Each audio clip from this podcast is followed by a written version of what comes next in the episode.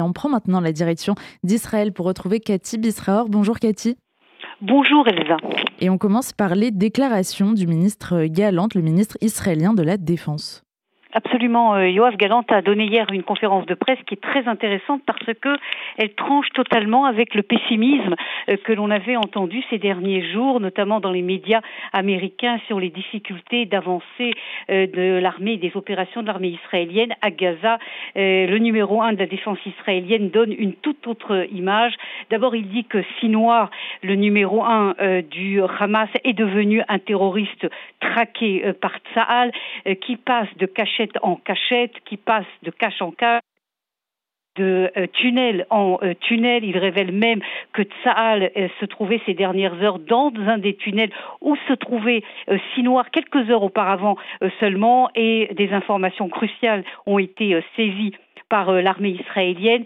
Il dit également qu'à Khan Younes, les opérations se déroulent avec énormément de précision et de succès. Sur les quatre bataillons du Hamas de Khan Younes, trois ont déjà été complètement démantelés et le dernier est sur le point d'être démantelé, euh, dit euh, Galante. Il parle également de 50% des terroristes du Hamas qui ont été soit tués, soit grièvement blessés. Il dit euh, également que dans l'histoire des guerres euh, d'Israël, la guerre de Gaza restera une des guerres les plus complexes euh, qui a été menée dans le monde depuis que l'on connaît l'histoire des guerres, dit Yoav Galante. Il parle également très longuement de Rafia en disant que le sort des terroristes qui se cachent à Rafia sera le sort des terroristes du nord de Gaza et de Khan Younes. Et il annonce que Tsahal a l'intention et va opérer à l'intérieur de Rafia. Voilà donc pour les propos de Yoav Galant. Il parle également d'ailleurs aussi des otages en disant que seule une pression euh, militaire permettra au bout du compte de libérer les otages. Maintenant, la grande question évidemment que tout le monde pose ce matin et qu'il faudra attendre certainement quelques semaines pour savoir si l'optimisme de Yoav euh, Galant se confirme dans les faits. La question euh, des otages que vous évoquiez à l'instant et qui semble toujours dans l'impasse, Cathy. Absolument, euh, Elsa. Malheureusement, hein, après euh, l'optimisme, hein, vous vous rappelez, la semaine dernière, après le sommet euh, de Paris, il y a une semaine et, demie, on parlait véritablement d'un accord qui était imminent. depuis 48 heures, c'est exactement le contraire. On est dans une impasse totale. Officiellement, il n'y a pas de réponse du Hamas à, ce qui avait été décidé au sommet de Paris. Et officieusement, l'ensemble des médias arabes et palestiniens affirment que le Hamas dira peut-être oui, mais avec des exigences euh, qui sont inacceptables du côté euh, israélien, notamment le fait d'exiger un retrait total euh, des forces de Tsahal de l'ensemble de la bande de Gaza. Et encore une fois, c'est évidemment totalement inacceptable du point de vue israélien. Autre sujet qui marque la société israélienne depuis le 7 octobre, celle des blessés de guerre. Et une nouvelle approche semble avoir été trouvée.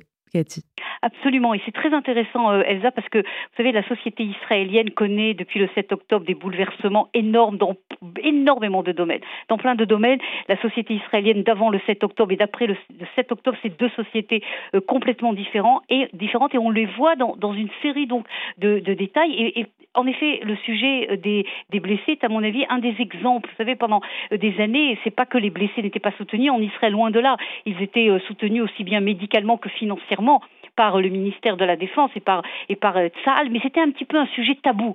Euh, on avait presque honte des blessés, on avait presque honte d'être blessé euh, à ce point-là, jusqu'aux dernières guerres d'Israël.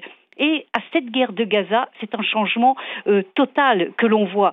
Euh, les blessés ne sont plus du tout un sujet tabou, bien au contraire, on les voit euh, dans les médias israéliens, ils n'ont plus honte d'être interviewés. On voit des soldats israéliens amputés d'une jambe, amputés d'une main, sans un œil et parfois bien pire, parler devant les médias israéliens, être présent dans le débat public dire que euh, euh, euh, raconter en détail leur histoire. Alors il y a évidemment des blessés, beaucoup de blessés célèbres en Israël, comme par exemple le chanteur Idan Amadi, qui se font un petit peu une porte-parole de justement de, de, ces blessés.